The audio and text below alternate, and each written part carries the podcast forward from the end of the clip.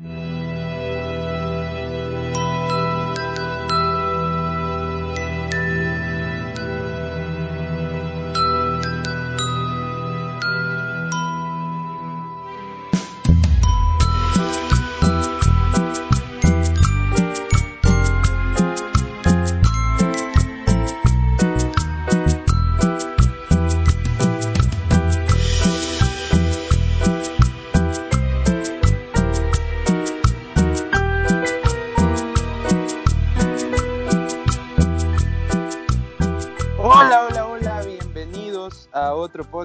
más de ratas, ratones y blogueros. Cuarentena, día infinito. Ya no sé qué día es.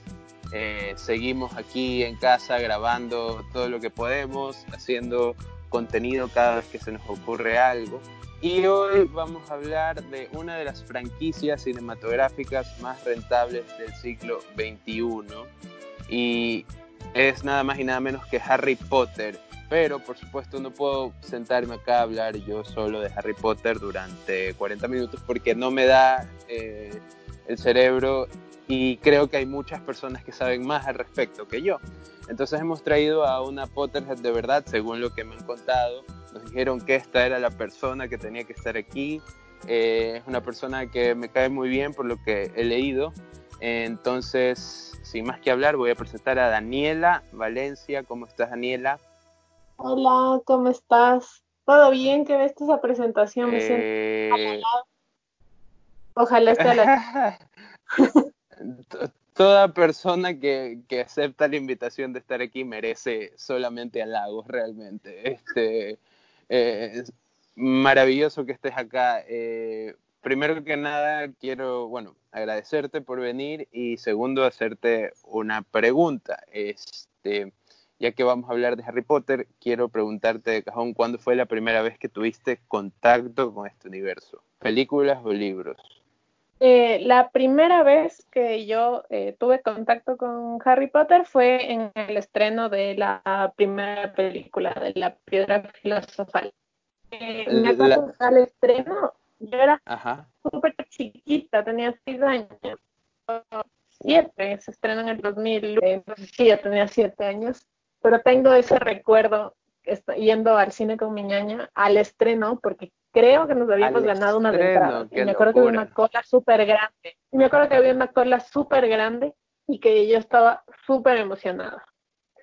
Y era, era muy chiquita, o sea, tenía siete años. Entonces, ese es como el primer recuerdo que yo tengo de Harry Potter, o sea, el primer contacto. Mm, Maravilloso. ¿Y después compraste los libros o te acercaste a los libros después de otra película? Eh, me acuerdo que cuando tenía más o menos nueve o diez años, que ya creo que deben haber estado fuera la segunda película al menos. Sí. Em, en, mi, en mi escuela era como súper popular, como todo el mundo leía, todo el mundo hablaba de eso. Y en mi familia siempre, o sea, mi papá siempre me ha inculcado mucho la lectura, mi mamá igual, entonces yo les pedí que me compren el libro y ya me compraron el, el primer libro, que me demoré un montón en leer, porque en realidad es un libro de más o menos que creo que 300 páginas. Claro, los libros son gruesos en general, creo que todos, todos son eh, bastante grandes. Es más, ajá, ese es el más corto, pero igual para una niña. Sí, sí, sí. claro, desde luego, desde luego. Ajá. Entonces, eh, sí, Eso luego como ya eh, me demoré bastante leyendo creo que los tres primeros libros, entonces iba como a la par con las películas y eh, creo que en algún momento ya me igualé que fue más o menos por el quinto libro. Ajá. O sea, y hubo un punto en el que ya estabas libros y películas igual. Sí, aunque ya antes de que salía la película yo ya me había leído el libro, que fue ya claro, para los últimos. Claro, eso me pasó con, con, la última, ¿no? Yo me emparejé ya tarde en la... Esta es mi historia con Harry Potter. Básicamente no vi la primera vez que intenté, o sea, las vi todas en mi casa, ¿no? Eh, años después ya porque o, la tenían dividida algún primo mío o por, o por alguna cuestión de que la pasaban en televisión, ¿no? En TNT sobre todo, que son fanáticos de pasar Harry Potter desde siempre. Entonces, eh, de ahí la primera que intenté ver en el cine fue El Cáliz de Fuego, pero cuando llegué, cuando llegué, porque en ese tiempo no podía ver las funciones por internet, sino por el periódico. Entonces vi que en el periódico había una función en el Supercines del San Marino, en Guayaquil, a las 2 de la tarde.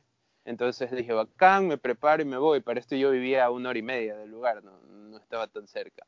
Entonces voy y em, la función que habían puesto en el periódico no era tal, no había una función esa hora. Eh, entonces, ¿qué pasó? En la noche mi mamá me va a hacer las compras semanales de la casa, etcétera, y ve el DVD del Cáliz de Fuego, ¿no? Original, con escenas extra y todo el asunto. Eh. No, no fue ese mismo día, fue mucho después cuando salió el DVD, me equivoqué. Entonces, ahí lo compré y esa fue la película que más vi. De ahí los libros los había leído eh, ya sea porque mi mamá me los compraba o, porque se los prestaba algún amigo del colegio, porque así mismo como en tu caso, en, mi colegio era muy, muy famoso leer Harry Potter, te hacía, una, te hacía un chico popular. Entonces comencé a leer los, los libros de Harry Potter, este, pero ya entrando, entré a la universidad y ahí me leí recién Las Reliquias de la Muerte. Eh, como un año antes o dos años antes de que salga la primera parte. Eh, más o menos así, o sea... En salir. Perdón. Me acuerdo. Esas películas se demoraron en salir. O sea, claro, se, demoraron primero en decidir que iban a ser dos partes y después en, ah. en lanzarla. Entonces sí, yo vi, me, me spoileé la muerte de Dobby como dos años antes, ¿no? Eh, bueno, la otra cosa que te quería preguntar es, ¿qué piensas de, las películas? ¿Cuál de las películas es tu favorita? Eh, mi película favorita es la 3, El prisionero de Azkaban. El prisionero de Azkaban. Coincidimos en esa, también es mi favorita. Sí, creo que mucha gente coincide en que esa es su película favorita. O sea, conozco mucha gente que su Creo que también es la mejor, la, la mejor dirigida, ¿no? La, la última que dirigieron bien. Que de ahí para adelante me parece que va como que cuesta abajo la cosa. Sí, sí, sí, justamente. Creo que es la única que, digamos, tiene cosas interesantes como cinematográficamente. O sea, la dirección, los personajes, todo es como mejor trabajada. Sí, tiene, la verdad es que eh, Sirius Black en esa película creo que a mí me habría gustado ver un poco más de eso, ¿no? En, el resto de películas ya con un Sirius Black reformado, porque pareciera que se, se hizo niño bueno de una película a la otra, ¿no? No, no se exploró tanto esa, esa locura que está ahí dentro de él. Eh, mm. este, bueno, pasando del prisionero de Azkaban, eh, cuéntame un poco ¿qué personajes de, todo este universo son los que más te gustan y por qué? Ay, qué pregunta tan complicada. A ver, em, hay un personaje que a mí me gusta mucho, que la gente se sorprende. Me encanta el personaje es Ron. Y me gusta también que en las películas no es tan mal retratado como otros. O sea, creo que el, el Ron de las películas es bastante, bastante buen personaje. Eh, me gusta mucho en los libros porque siempre, siempre te hace reír, como que no tiene sus conflictos, siempre todas las películas tienen sus, conflictos como de, este personalidad o de su ego o la envidia que tiene con Harry y todo. Y siento que eso se desarrolla súper bien en todas las películas, eso me gusta muchísimo de él. Eh, otro personaje. Claro, creo que, por eso funciona, ¿no? El, hecho de que es súper fiel a los libros, Ron. Sí, es el único, creo, que es así, muy, muy fiel. Eh, él es uno de mis personajes favoritos. Eh, ¿Cuál más? Otro personaje que me gusta mucho. Sirius también me encanta.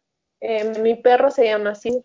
Tenía el sueño de tener un perro y poner Sirius. Ah, mira, ¿qué raza, ¿qué raza es tu Sirius? Es, no sé qué raza sea, es de recogido, pero parece un poco un pastor alemán porque no es tan grande ni tan peludo. Ah, ya.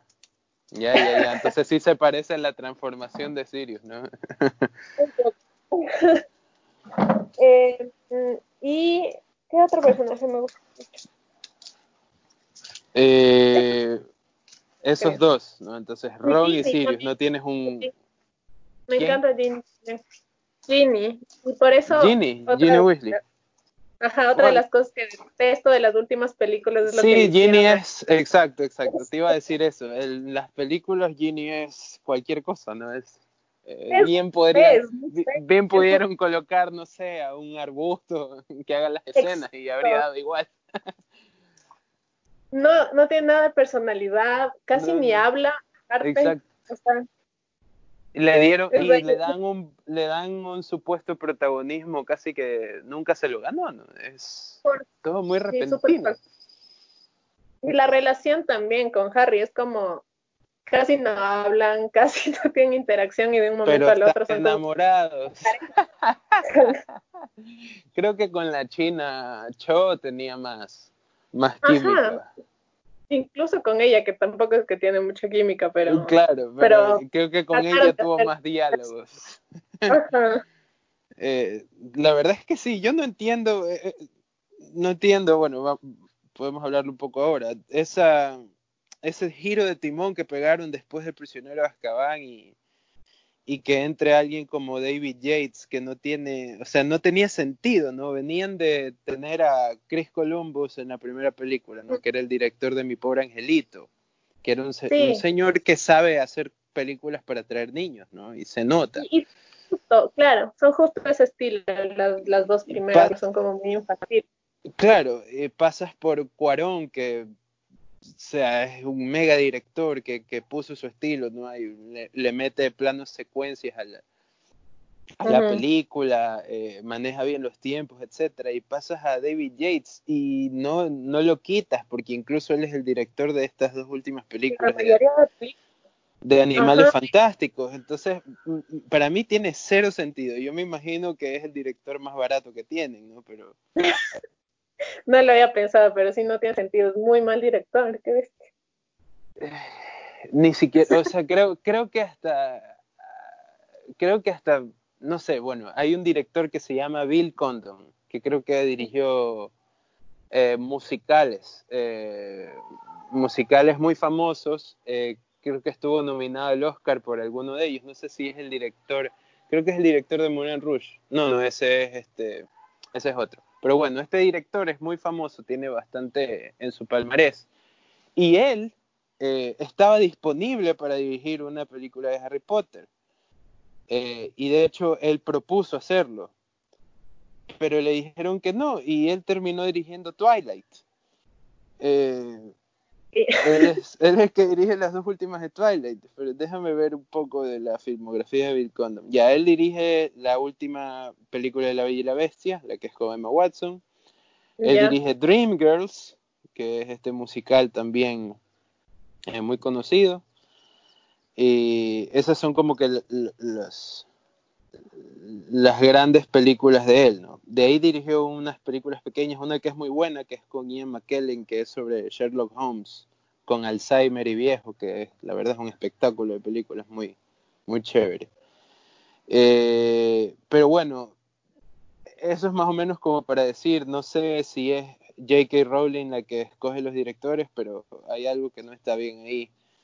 Eh, sí, ¿Qué piensas de J.K. Rowling ahora? ¿Qué, crees que está pasando por su cabeza con todos estos breakdowns que está teniendo? Ay, no sé. Eh, yo tengo como muchos problemas con la segunda película de, de Animales Fantásticos. Muchos, muchos. Sí, yo también, yo también. Si quieres, hablamos ahora mismo, no hay ningún problema. Entonces. ¿Qué problemas eh, tienes tú?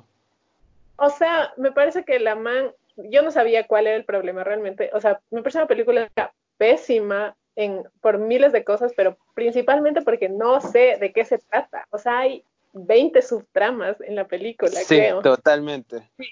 Y, y, sobre todo que hay, o sea, hay una irrespeto al, a lo que yo siento que es la historia original. O sea, ella en los libros tiene una cosa de que hay muchas reglas, ¿no? ¿Qué pasa de igual en, supongo, en, no sé, en, otro, en otras sagas que son extensas, ¿no? O sea, como ella te explica cómo funcionan ciertas cosas en el mundo mágico y qué reglas puedes usar y qué no. Y, y luego, primero, en el legado maldito ya se cae en eso, con lo de los giratiempos y con un montón de cosas. Y luego aquí igual, el final con, con lo que sale que hay un nuevo Dumbledore y todas esas cosas, es como, no sé, o sea, ¿qué, qué, qué se estaba pegando la man cuando escribió ese guion? No lo sé, y, y no, es un guion terrible. Yo te digo lo que creo, lo que creo que pasó, lo que en serio creo que pasó. Yo creo que J.K. Eh, destrozada, arruinada, divorciada y todo, todo lo, que estaba pasando eh, cuando escribió la primera película de Harry Potter, era una joven idealista, ¿no? Entonces hizo algo consistente, ¿no? Tuvo consistencia. En todos los libros tú puedes ver que hay consistencia. En los libros no hay ningún hechizo que se diga mudo. Todos los hechizos tienen un nombre y un apellido. No es como las películas que de pronto comienzan a lanzar rayitos como que fueran juegos pirotécnicos lanzados en eh, de esos que les metes el que los prendes y elevas hacia arriba y salen colores. Ya eso no pasa en los libros. En los libros tú entiendes que hay reglas y lo que tú mencionas es real. Pero yo creo que ahora, en este punto, ella está tan desesperada por crear una franquicia que le dé, que le dé plata de aquí hasta tres generaciones descendientes de la suya, que simplemente hace cualquier cosa. Eh, porque en la primera película Animales Fantásticos ya se puede ver que hay muchas inconsistencias, ¿no? Y en esta segunda, en esta segunda, cuando, me, cuando aparece una joven McGonagall ahí que parecía que tenía, no sé, 17 años, em, dije, bueno, esta es como que la, la, cerecita del pastel de mierda que nos está dando JK, porque se está cagando en todo el, en todo lo que ella mismo construyó. Eh, es como que, bueno, ya aquí podemos cerrar todo, esta señora está, pero loca, loca, loca. Y eso que ni hablar de, la trama en sí, porque la película, o sea, te mete, la primera película dice animales fantásticos y dónde encontrarlos, y yo me espero una aventura muy chévere, tipo, no sé, Indiana Jones, pero en el mundo mágico, ¿no? Y termina siendo una especie de thriller político, ahí medio extraño, este, donde los animales están ahí como que metidos porque toca, porque así, porque está en el título de la película, pero no hay absolutamente nada de, fantástico. Entonces, sí. la segunda no la fui a ver al cine, la primera la fui a ver porque quería, quería saber de qué se trataba, pero la segunda dije, no, espero, espero al DVD o a Netflix.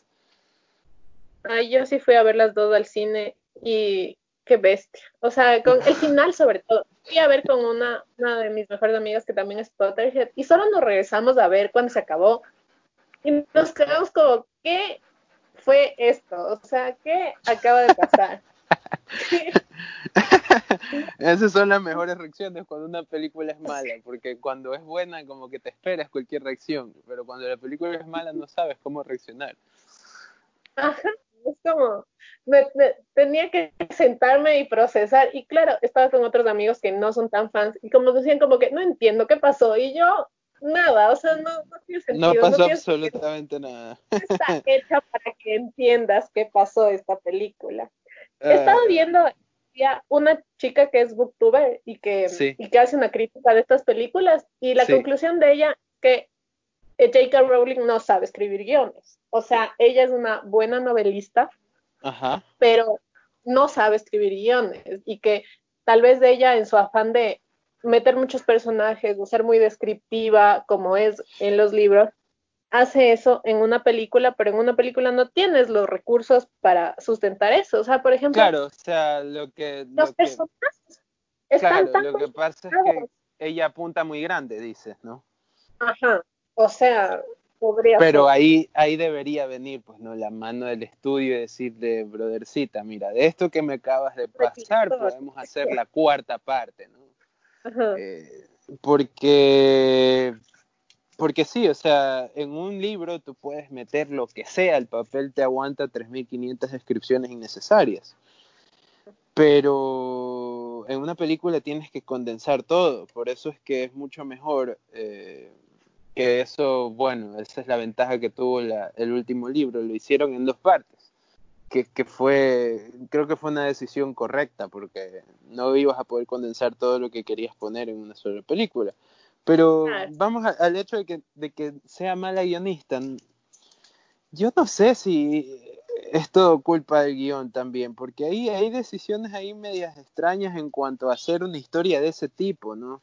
Porque te estás basando en, en, los libros ficticios de Newt Scamander, pero me terminas contando una historia que yo no, yo no me esperaba, o sea, yo me esperaba que sea en serio una especie de safari mágico, que no sé, pues el final sea que descubrieron a una nueva bestia que tiene siete piernas y ocho cachos y, este man tiene que dominarla, no sé, algo así me esperaba, no, no un thriller político donde, donde Ajá. La elección del título, o sea, como simplemente no, no era eso, era otra o sea, yo no quería, no quería ver la Segunda Guerra Mundial mágica, yo no quería ver a Hitler eh, mágico porque ya para eso tuve Harry Potter, donde la trama era básicamente lo mismo, ¿no?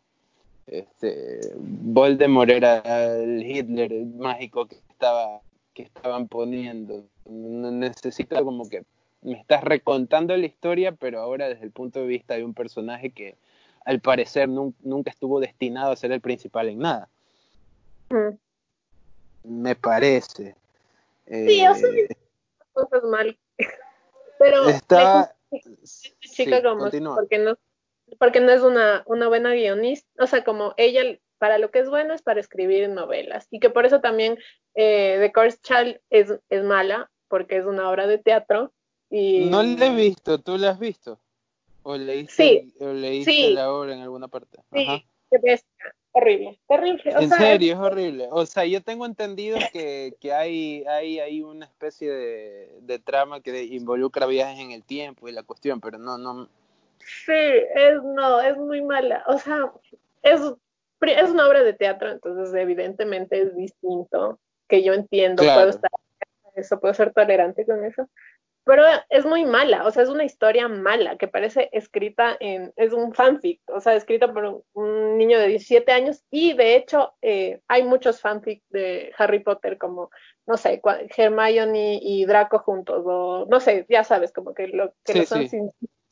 Y la historia principal de este libro o de esta obra de teatro es de hecho un fanfic que existe, que es... Ah, ok. No va a spoilers para ti ni para nadie, pero literalmente es la, lo que sucede, o sea, la trama se basa en un fanfic que ya está escrito. Y es muy malo, o sea, es como igual que estas películas nuevas, como eh, hay cosas que uno tiene muy en su mente de cómo es el mundo mágico y esta man viene y hace otras cosas totalmente nuevas. Es una obra de teatro que no la escribió sola, o sea, ella de hecho es como la tercera autora, pero igual estuvo involucrada, es como tú dices, o sea, como no es que ella, ella tomó decisiones o dejó pasar por alto cosas que, claro, no sé. Desde luego, o sea, ella o sea, estaba viendo los créditos de Animales Fantásticos y es verdad, ella es la única que tiene créditos de escritura. Eso quiere decir que ella no, no aceptaba ninguna corrección en su en su guion. Entonces ahí hay un problema, hay un problema grave, ¿no? Para si piensan seguir haciendo estas películas que parece que eh, es un problema porque va a cagarse en todo lo que ella misma hizo, evidentemente. Sí, sí es triste. Hay, hay fans de Harry Potter como que yo conozco que sí les gusta estas nuevas de animales fantásticos. Tal vez no son tan locos como yo o como otros con esto del canon y con... Claro, probable, o sea, por, ahí entiendo que, que lo vean como, como una especie de, ah, es una historia que está chévere, como para verla, si no quieres ahondarte mucho. Eh, probablemente ellas lo vean como, como, como un parque temático, ¿no? Como dijo Scorsese, te subes a la montaña rusa, terminas y ya está. Sí. Eh, este, quiero hacerte una pregunta. ¿A, qué te dedicas? Ah, yo soy bióloga, o sea, estudio biología. Y ahora trabajo en una fundación donde hacemos como proyectos de mm, conservación, pero basados en temas de actividades productivas sostenibles y mm, cosas así, manejo de territorio y esas cosas. Ah, qué excelente. Eh, la verdad es que es excelente. Este, ¿qué, te quiero preguntar algo. Eh, ¿Qué animales de este universo te parece que que son maravillosos? ¿O cuál de ellos es tu favorito? uy, ¿cuál es mi favorito? El hipogrifo creo que es increíble. Eh, ¿Cuál es el hipogrifo? El, el, que sale en la 3. ah, ya, el Bugwick, el que es como... Ah, sí, es magnífico ese animal, qué bestia, sí, cierto. Creo que justo en esa película, las tomas que hacen con él es increíble, o sea, también... Sí, sí, sí, sí. Eh, guay. A mí me, me, como que me conflictúa mucho la, la, existencia del testral. No sé mucho al respecto, pero sé que es algo negativo. Eh, sí, solo, solo son visibles para las personas que hayan visto a alguien. Entonces, por eso hay esto de que pensaban que los carruajes de, de Howard eran, iban solos. Sí, sí, pero en realidad es que los jalan eh, los Trensland. Y, y ahí es cuando en la 5 eh, en el libro 5, en la película, eh, Harry ya puede ver y piensan que está loco, porque solo él y la... Y Luna, sí, sí, sí, sí. a ver, ahora, la Luna de las películas no me molesta mucho, ahora que lo pienso. Es, es, bien hecha, sí. También es un buen personaje. O sea, como... Eh, ¿Crees que te que faltó algo respecto a, la fauna mágica en, en las películas? Um, Mm, no sé, eh, creo que hay veces en que hay muy poca explicación de muchas cosas que tal vez uno tiene en los libros y que es chévere porque más contexto. lo, dan por sentado, pero sí, hubo falta de explicación de muchas cosas, creo yo. Claro, pero creo que para las películas está bien. O sea, no, no, no era necesario tal vez hacer, hacer mucha explicación ahí. En esto de animales fantásticos, claro, hay, hay mucho más y, de eso también, o sea, por ahí tratan de meterle la justificación al nombre, ¿no? Como tú dices. Claro. Como eh, muchos amigos ahí. ¿qué, harías tú si viene Warner Bros. y te dice, a ver, Daniela, tú vas a escribir el guion de animales fantásticos y dónde encontrarlos parte 3? ¿Cómo la arreglas? no sé, justo estaba pensando eso el otro día porque digo, bueno, como es la tercera, tal vez lo puedan arreglar. Pero el problema es de ese final, ¿no? O sea, el final donde le, dice a este man, se llama? Eh, Credence, que él es hermano de Albus Dumbledore. Y le, le dice un nombre, ¿no? No me acuerdo, que es Albert o algo así. Algo así. Como... Entonces, déjame, ver. Eh, vamos. Sí. hasta el cansancio las posibilidades de que eso ocurra y son Aurelius. Aurelius, Dumbledore. dice que se llama que ese es su verdad y que es hermano, ¿no? No que es un Dumbledore cualquiera, no que es el primo. Claro, no que es el primo tercero, que sus familiares son un poco más navas o algo por el estilo, es el hermano. Es el hermano. Entonces, las posibilidades de que sean el hermano es, o sea, ¿Cómo? ¿Cómo justificas eso? En una, en una historia que está tan eh, bien hecha como son las, los siete libros. Claro, donde que está, que está tan documentada sobre todo. Creo que el universo de Harry Potter tiene más canon que la misma Biblia, porque no pues está muy, muy, muy, muy bien hecha, muy, muy concordado todo. Y de esto que decías de McGonagall, ahorita me acordé, ella cometió el error de, tiene esta página que es Pottermore, que sí debes conocer, entonces ahí sube datos extras, ¿no?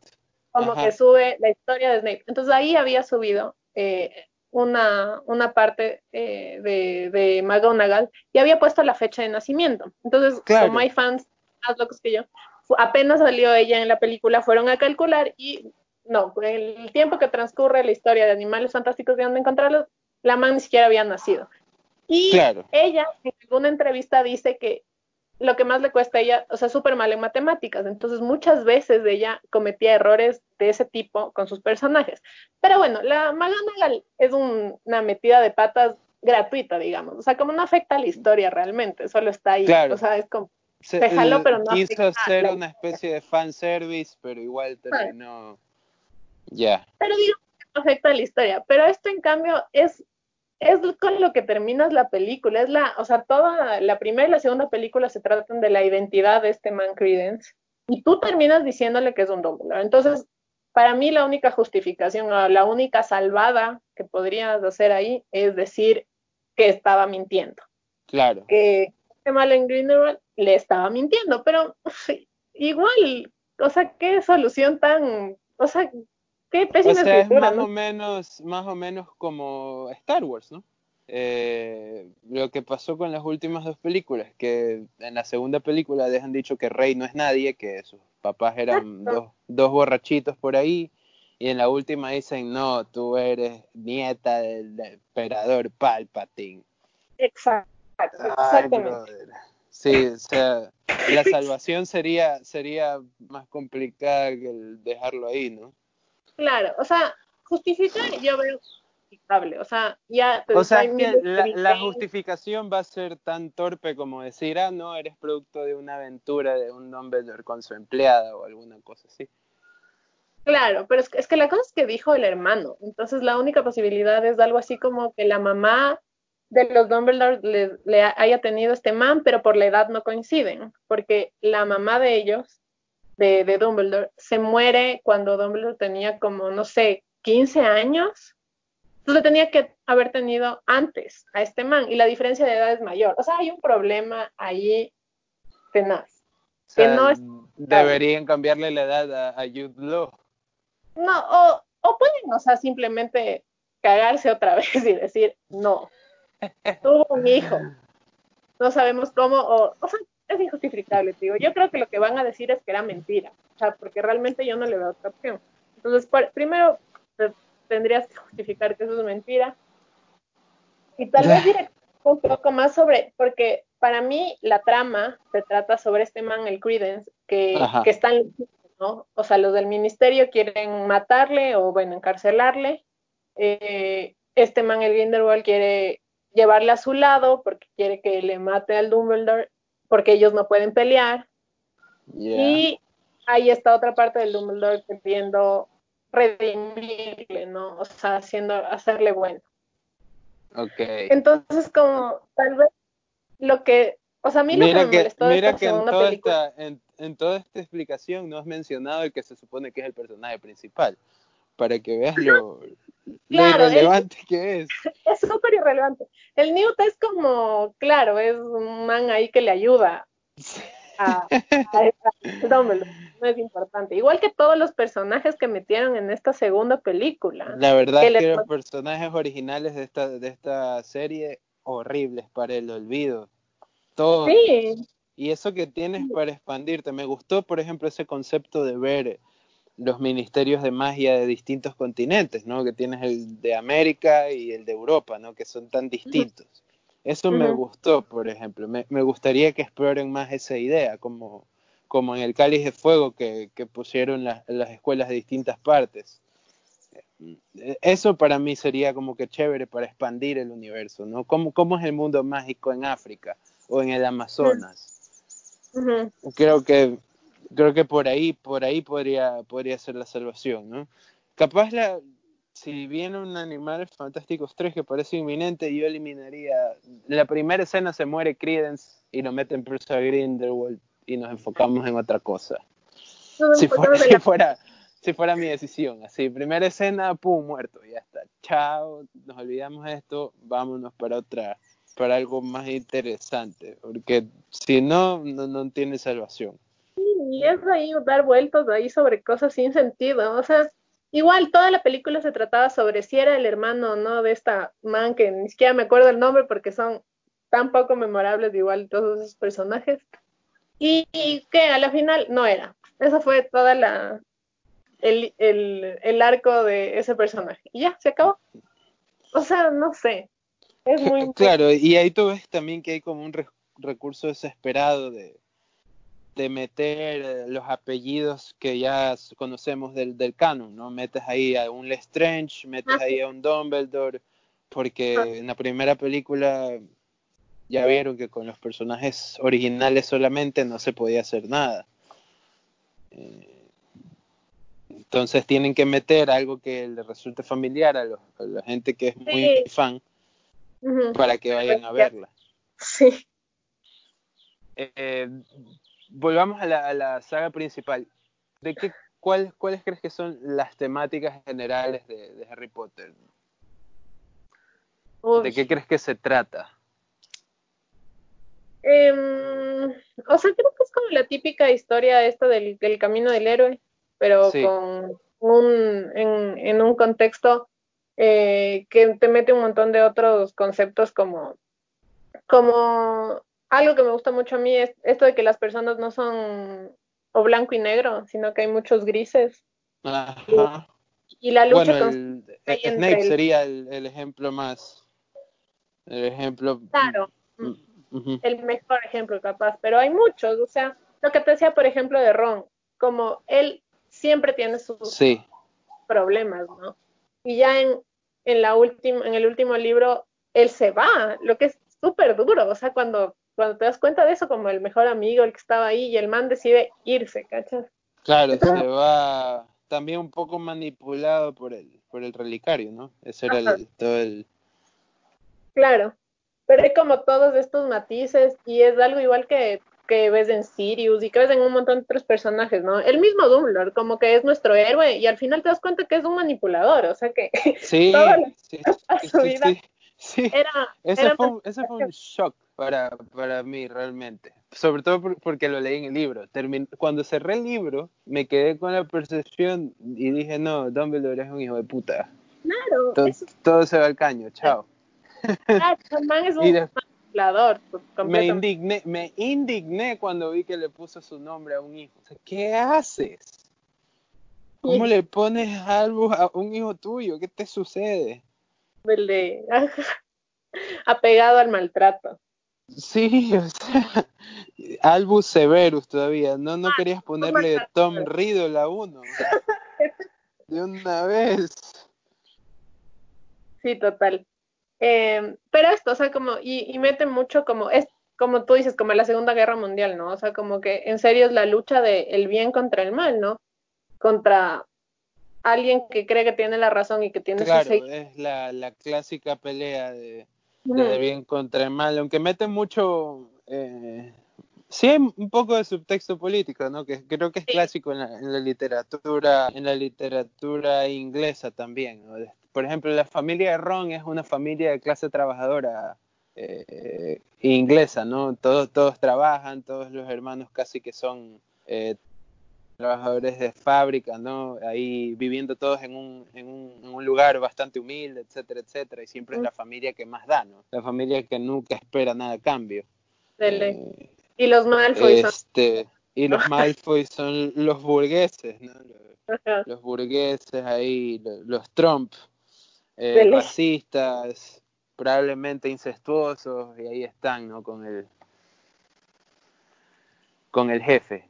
Este, que por ahí, cuando fue escrita la historia, capaz no creían que sería tan relevante hoy en día también. Eh, esto de, las clases y todo eso. Eh, ¿Qué piensas de, cómo, de cómo tratan el tema del amor en, Harry Potter?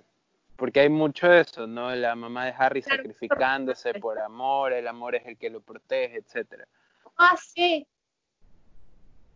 no, o sea, creo que eso es también una de las cosas como atractivas, o sea, esto de, que el amor siempre triunfa y de que es como lo que realmente te protege y que va más allá de lo que te puedes imaginar, ¿no? Porque esto de el hechizo al final que le protegía a Harry toda la vida y que luego se da cuenta que él también hizo eso con sus amigos. Entonces, esto en este la lucha de los buenos contra los malos eh, ¿Qué cosas de la historia en algún momento hicieron como que clic contigo y dijiste estoy, estoy haciendo algo similar a lo que pasa en la historia de Harry Potter, sin la magia, ¿no? Obviamente. ¿En qué momento te sentiste relacionado con algún, algún momento de, esa historia? Mm, creo que con esto, o sea, estos vínculos de amistad que que tienen los personajes como muy fuertes. O sea, eh, claro, como Harry es un, chico que a la final no tiene familia, o sea, es huérfano y su única familia trata como el perro. Entonces, sus amigos son realmente importantes para él. Creo que en eso puedo yo identificarme mucho, como soy una persona de tener amistades como muy íntimas y como no es que, o sea, no tengo amistades superficiales tal vez, como cuando tengo amigos soy como muy, muy amiga, son, son en realidad mi familia. Entonces, tal vez en eso me pueda sentir identificada. Ah, maravilloso la verdad es que una gran respuesta a la que acabas de dar. Estoy, en serio te digo que estoy, estoy conmovido. Este, te iba a hacer, te iba a hacer otra pregunta y la perdí por, por escucharte. Eh, aquí, este, esto era. Después de tantos años de que ya han pasado desde que salió la última película, ¿cuántas veces has, vuelto a ver o has regresado a este universo, ya sea por lecturas o por visitar las películas nuevamente? Uh, millón veces. A ver, em, creo que me he dado una lectura de toda la saga eh, tres veces así seguida. Ajá. Tal vez. Eh, y con mi hermana pequeña a veces hacemos como maratones, no hemos hecho en algún tiempo. Digo pequeña, pero solo menor. Todo el mundo piensa que tiene 5 años, tiene 17. claro, yo también tengo una hermana pequeña y ya va a cumplir 19. Entonces, con ella a veces hacemos maratones y de ahí siento que hay, o sea, hay películas que he visto contadas veces. Eh, una de esas es del el misterio del príncipe porque no soporto, o sea, la odio. Y, pero ¿Por qué la odias?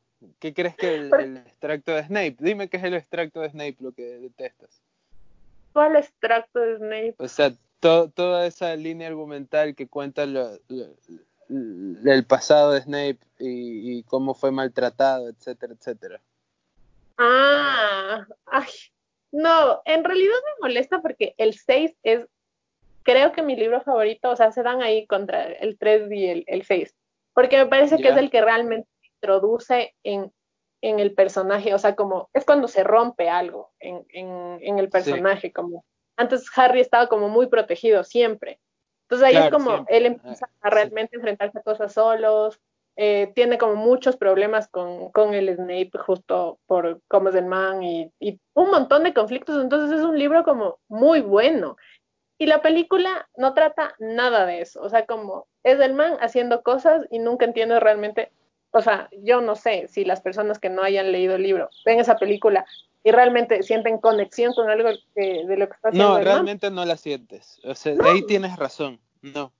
No la sientes porque es todo, es todo muy lineal, es todo eh, primera escena. Harry, es momento de que busques el costo este que está en el lugar de allá que no sabemos dónde es. Y es así, de A a B, es como un videojuego, no hay, como un videojuego sin trama, es como un videojuego donde te dan misiones aleatorias. Y al final, eh, o sea, el, cruce, creo que es lo, único que se entiende de esa película probablemente es el cruce este entre, entre Dumbledore, Malfoy y, Snape, ¿no? Creo que es lo único que se comprende, pero te lo digo yo porque probablemente le, tenía ya algo de idea, pero creo que eso es lo único que se entiende, el resto no se entiende nada. Sí, nada. Pues es, es la, creo que es la peor película para mí. Porque las cinco, bueno, porque todas estas, las malas, digamos, ya quedamos que son las de Yates. Y digamos, las es entretenida, tiene sus problemas, está bien. Las, las siete y la ocho, la siete es bastante buena, la ocho, bueno, o sea, sí, igual no. Claro, ya para final, eh, de alguna manera tenía que terminar, ¿no? Entonces ya. Pero las seis es tan mala. Entonces, esa me he visto contadas veces porque en serio me enoja. O sea, veo y me enojo. Y ahí, la 3 puedo ver mil veces, me encanta. La 2 también me gusta. La 3 la he visto también. Ah, si quiero, 10 o 12 veces. Sí, también debo haber visto unas 10 veces la 3. La 4, ya te digo, de, pequeño la vi muchas veces porque tenía el DVD. Entonces, no, eran, eran, eran, de esos, eran de esos DVDs que tenían hasta jueguitos, ¿no? Entonces, usaba el control del DVD y me podía jugar a que le quitaba el huevo al dragón o lo que sea. Entonces había, había visto mucho esa de ahí. Eh, pero definitiva, la 3 es mi favorita. Este, bueno, eh, pensamientos finales sobre Harry Potter después de que hemos hablado al respecto. ¿Qué le dirías a la gente eh, que no la ha visto? Eh, ¿Por dónde comenzar? ¿Qué, pueden esperar? Este, ¿Y cómo, cómo hacerse tan Potterhead como tú? Yo, creo que de ley para hacerte super Potterhead tienes que leer los libros. Esa sería mi recomendación. Si pueden, lean los libros. Si no lo han hecho, son libros súper fáciles de leer. Eh, yo cuando ya me devoraba los libros, creo que lo más extremo fue cuando leí el Face, que creo que me lo leí en tres o cuatro días. O sea, me amanecía con el libro. Y nada, si tienen igual, siempre pienso, si tienen como niños chiquitos en casa, sobrinos, hijos, hijas, es como algo que te introduce en la lectura. O sea, yo creo que si empiezas a leer Harry Potter, luego se te puede hacer más fácil coger otros libros. Eso, y esperemos que no lo sigan, no lo arruinen más, no creo que haya forma de arreglar lo que están haciendo ahorita, pero al menos que no. Hay que banear a David Yates de, de hacer películas de Harry Potter por lo menos unos 10 años, ¿no? Eh, no sé, cogen, cojan a un estudiante de cine, creo que probablemente ellos le metan más. Ellos le metan más ganas, porque la verdad es que hay, hay muchas partes en las que veo las películas y veo estas escenas de acción, ¿no? Donde se lanzan, se lanzan rayitos durante cinco minutos. Y digo, ¿qué se están lanzando? ¿Qué se supone que le va a hacer ese rayo cuando le llegue? ¿Por qué no dice? Yo cuando vi la última dije, esto es una película de superhéroes. O sea, muy entretenida, muy todo lo que quieras, pero es una película de superhéroes. O sea, yo no sé por qué nadie hace nada de lo que está haciendo. Es eso. Claro, o sea, incluso en las películas de superhéroes tuviste que haber visto 20 películas anteriores donde te dicen cómo funciona la cosa y dices, ah, bueno, ahí está, ahí está, lo está usando. Eso que dijo hace 20 películas atrás en el minuto 40, pero acá no, no hay, no hay contexto, solo rayito para ti, no, hay absolutamente ninguna explicación. Eh, bueno, Daniela, la verdad te agradezco muchísimo por haber estado acá. Esta conversación ha sido bastante chévere. No sé qué, piensas al respecto, si te sientes igual. Igual, igual. Eh, hay un montón de cosas que no había pensado, que no me había planteado. Súper agradecida igual porque me hayas invitado. No, no, no, la verdad es que eh, está abierta, no hay ni puertas digitales como para decir que la puerta está abierta. La verdad es que eh, espero que aceptes una invitación a futuro, ¿no? Si, si es que tienes el tiempo. Claro que sí, aparte en general me gusta mucho el cine. No soy... Qué chévere. Pero me, soy súper cinéfila igual. Qué bacán, qué bacán. Entonces, de ley, de ley vas a estar en, algún, episodio pronto. Eh, no sé si quieres que te siga la gente en tus redes sociales o estés haciendo algo que quieras compartir, este, este, em, este minuto es tuyo. Eh, bueno, si me quieren seguir, soy Dani Babru en Twitter y en Instagram. B pequeña al principio, B grande luego. Y también tengo un colectivo feminista que se llama Malhabladas. Si quieren, también nos pueden buscar en redes. Eso. Qué excelente. Sí, ya. Excelente. Eh, a todos los que nos escuchan, muchas gracias. La verdad estoy agradecido por los números y visitas que hemos tenido, sobre todo en Spotify. Eh, sigan comentándonos, enviándonos mensajes, insultándonos. Ya saben lo que hace la gente en Internet. Recuerden seguir leyendo nuestro blog, ratasratonesyblogueros.com. Nos pueden seguir en Facebook, pueden seguir en Twitter, arroba ratonesblog. Sigan comentando, sigan proponiendo temas y nos escuchamos en la siguiente semana. Chao.